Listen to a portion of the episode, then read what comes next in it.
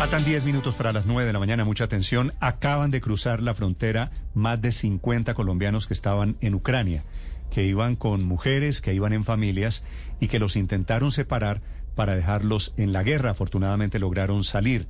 Don Juan Lozano es uno de ellos. Señor Lozano, buenos días.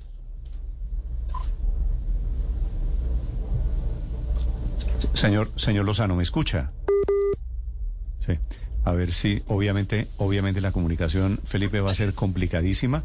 Era un grupo de 54 No, pues. colombianos intentando pasar la frontera. Digo, la buena noticia es que nos cuentan que ya lograron pasar el puesto fronterizo.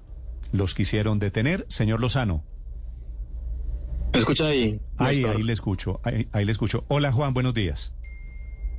Buenos días, Néstor. ¿Cómo está usted? Buenas tardes para ustedes. Me alegra mucho. ¿Ya sanos y salvos cruzaron? Sí, ya gracias a Dios estamos aquí en Budapest. Está tratando de cruzar la frontera con Polonia fue imposible, entonces buscamos otra solución, otras alternativas y pues figuró Budapest, jugar, figuró Hungría. Sí. Y cuénteme, cuénteme desde el comienzo cómo fue la odisea. ¿Ustedes se juntan, eran amigos o se conocieron en dónde, Juan?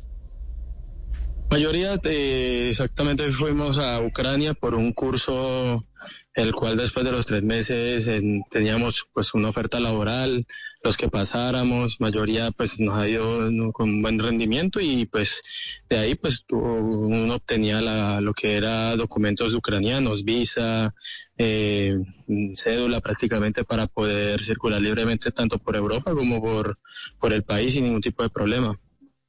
Entonces éramos travesía? conocidos mayoría. ¿Cómo, cómo fue la travesía para llegar hasta Hungría, Juan? Mm, Difícil porque los primeros días, pues, te explico.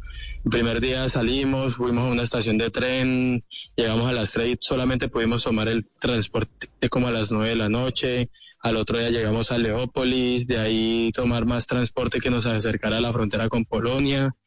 Eh, llegamos tarde, eran, era de noche, nos tocó esperar en una fila parados toda la noche. De ahí nos dieron paso y cuando llegamos a la frontera de Polonia estaba totalmente lleno, gente de mayoría de nacionalidad hindú, india digo, eh, muchos africanos y nada, o sea, un desorden completo. La frontera se llama la frontera de la Che- Cheney, era la frontera en la cual estábamos. Juan, ¿y cuánto, no, cuánto, gastan ustedes desde la frontera con Polonia hasta la frontera con Hungría? ¿Hungría? Sí, es Hungría, ¿verdad? Donde llegan. Mira, nosotros, eh, prim- primero que nada, pues ya habíamos llegado a la frontera con Polonia. eh, obviamente, pues nuestro jefe estaba en consta- constante comunicación con nosotros, preguntando cómo estábamos, que pues pues no íbamos a estar bien, porque pues, o sea, estar a la intemperie. No sé cuánto él se haya metido el bolsillo al drill y cuánto haya gastado. La, la cuestión es de que él nos dijo, voy a mandarles un bus, tienen que bajar hasta una estación de servicio, ahí cogen el transporte, nos dio las placas del bus y claro, cuando llegamos ahí estaba el bus. Juan, ¿qué eh, maniobras, qué peripecias tuvieron que hacer ustedes aparte de, llegar y sortear todo tipo de dificultades para poder acercarse hacia ese bus y llegar finalmente a Hungría? De por sí pues nos tocó obvia- obviamente caminar como unos cinco kilómetros de, la frontera hacia abajo porque pues eh, era no podía subir más el bus. Eh, nada, pues sortear que frío o estar a menos tres grados en la calle, aguantar todo eso y mujeres, obviamente pues salimos corriendo de Ucrania, de Kiev, que estábamos viviendo en Kiev, nos tocó salir corriendo con la- las poquitas, con poquita ropa, eh, más el frío, pues, o sea, nos colocábamos, yo por lo menos personalmente me coloqué tres sudaderas como para aguantar el frío. Entonces fue como, ese, ese fue como lo que tuvimos que sortear. Juan, ¿y cómo ha sido ese acompañamiento por parte de la Cancillería? Entiendo que tienen ahí una- un chat, un, WhatsApp donde, donde están en contacto con ustedes. La Cancillería y la Embajada se comunicaron. Yo hablé personalmente con el embajador, Cancillería se contactó conmigo, eh, pues, pero pues, o sea, al momento de que estábamos en la frontera, pues, o sea, fue como simplemente una sugerencia mía. No, no puedo decir que tenía que ser así porque pues yo no puedo decidir o comandar sobre las decisiones, pero pues, o sea, yo dije, porque conocimos el caso de tres brasileros, la cual la embajada envió a una persona prácticamente a buscarlos para poder pasarlos. Yo les propuse que, bueno, porque no nos colaboran eh, mandando un cuerpo diplomático a alguien, alguien que diga, estoy esperando a cincuenta y pico de colombianos, los necesito llevar, y al final no, no, o sea, me decían, estamos viendo opciones y todo eso, al final pues nos, nos dio la opción de Hungría y pues obviamente el desespero, estar prácticamente durmiendo en la calle, como te digo, a menos seis grados, es muy berraco, entonces tomamos esa decisión de ya, vamos a tomar ese bus y lo que se venga. Señor Lozano, en su viaje hasta Hungría, que recordemos se encuentra en el oeste de Ucrania, en esa frontera entre Hungría y Ucrania, ¿ustedes durante ese viaje observaron presencia rusa por las carreteras, aeronaves rusas, helicópteros? Porque esa parte parece no estar todavía afectada por la invasión rusa. No, no, no, no. Hungría prácticamente está bien alejado de Rusia. O sea, fue como una de las partes hasta más seguras porque, no, eso sí, había muchos controles. Habían demasiados controles. En algún momento, Juan... Por parte de las autoridades ucranianas. Todavía está en control de Ucrania y, no hay presencia rusa, según nos cuenta usted. Juan, yo quiero preguntarle por una situación que la semana pasada se conoció y es que Ucrania estaba impidiendo la salida de su país de hombres mayores de 18 años porque estaba reclutando masivamente para su ejército, para la guerra contra Rusia. ¿Usted tuvo dificultades para salir de territorio eh, ucraniano? No, lo único que se nos presentó fue que estábamos en un refugio y llegó en ese refugio, pues, o sea, es, es como nosotros vemos la percepción. Eh, había un señor eh, ucraniano con su bandera de Ucrania y a una compañera le colocó en el traductor que la, que la guerra contra eh, Rusia había empezado y que necesitaba hombres para eh, dar frente a lo que es el conflicto. Entonces nosotros prácticamente lo ignoramos, ese señor se fue con un computador hasta la cocina con otras dos personas más y ahí fue que llegó como una furgoneta. En esa pues eh, le dijeron a un compañero, prácticamente lo levantaron porque mi compañero estaba descansando, que necesitaba que fueran ya, que rápido ya para la frontera con Polonia. Pero, o sea, se nos hizo muy extraño que lo que primero buscaran fueran los hombres porque nosotros llegamos a una parte de la frontera y le estaban dando prioridades a las mujeres ni, y niños ucranianos. Eh, lo que primero buscaron a los hombres, entonces nosotros nos alertamos y salimos despavoridos de ese refugio. Sí. Juan, ¿de esas personas se las llevaron algunos hombres para el ejército ucraniano? ¿Supieron ustedes si alguien se los No se lo llevaron. No, no, no, no, no se llevaron a nadie. Nosotros de una salimos a correr. ¿Y cómo lograron, Juan, eh, evitar, digo, son militares, ustedes salen a correr, ¿hubo persecución, hubo algún tipo allí de encuentro con, con los militares ucranianos? No, porque eran, es que lo que te digo, puede ser, es que, es que puedo decir que no puedo comprometer la, la al ejército ucraniano porque no creo que sean ellos.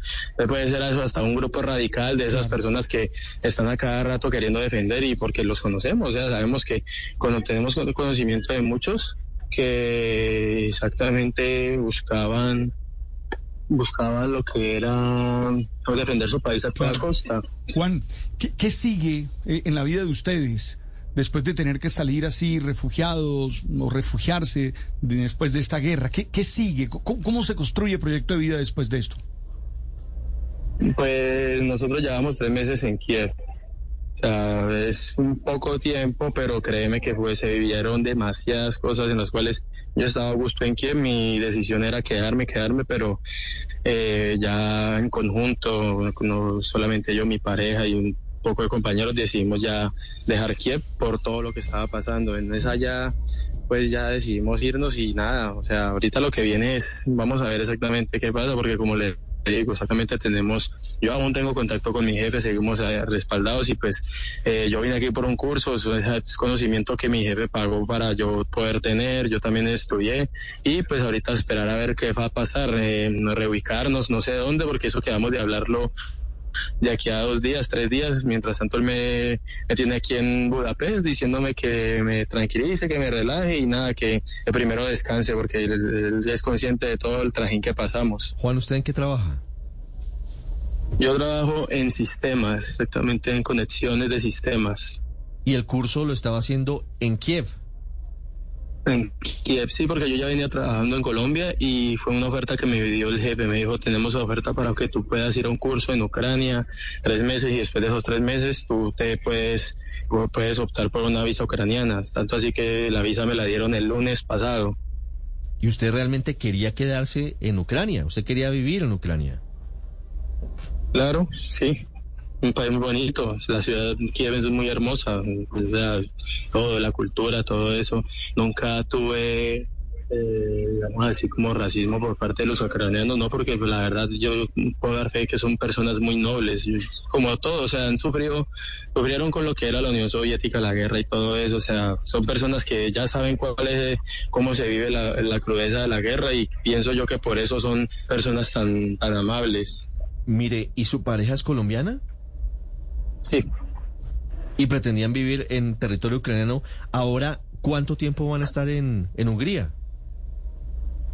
Eh, como te dije, no sabemos, podemos hablar con mi jefe. Mi jefe en este momento pues, nos está dando el respaldo. Y nada, estamos esperando a ver qué nos dice, qué novedad nos dice, si, si continuamos y si no, pues vamos a ver qué hacemos. Sí. Vamos a la expectativa porque, pues, o sea, se, se acomoda, una semana se desacomoda la vida, pero pues no es el acabose, ¿no? Nosotros tenemos que ser optimistas, mirar para adelante porque, listo, ya, ya, ya lo, lo cruel, ya ahí lo feo pasó. Ahorita es mirar qué podemos hacer de aquí en adelante. Sí. ¿Ustedes reciben, pueden sacar plata de un cajero con normalidad en este momento en Hungría? Sí, no hay problema. Ok. No tenemos ese inconveniente. Ok, pero sabe lo que está pasando con el tema de los bancos y de los retiros a través de cajero. Básicamente que se, Sí, claro. se acabó la plata. De momento no tocan a Hungría, pues. Mm, sí, no nos toca en Hungría. O sea, estamos alejados prácticamente del problema. Aquí donde estamos, estamos re tranquilos, como si estuviéramos dos semanas, una, dos semanas, tres semanas antes en Kiev. Pues disfruten porque Budapest Está es una, todo pues con tensión. es una ciudad bellísima y Ujú. está comenzando, está comenzando la, la primavera. Gracias, Juan, me alegro y un saludo a este grupo de colombianos. Gracias, Néstor. Igualmente para usted, a todos los colombianos presentes en la línea y nada, eh, pensado optimismo, oración para los ucranianos, que la verdad, eh, los más afectados son las personas de a pie. Eh, fue triste ver niños en la calle, niños que, o sea, totalmente inocentes, que no saben lo que están pasando, pero les toca huir por su vida, que no merecen nada de eso. Pues ha terminado y de manera feliz, tranquila de momento, la aventura de estos 54 colombianos que lograron atravesar la frontera, salieron de Ucrania, llegaron a Hungría. Nueve, dos minutos en Blue.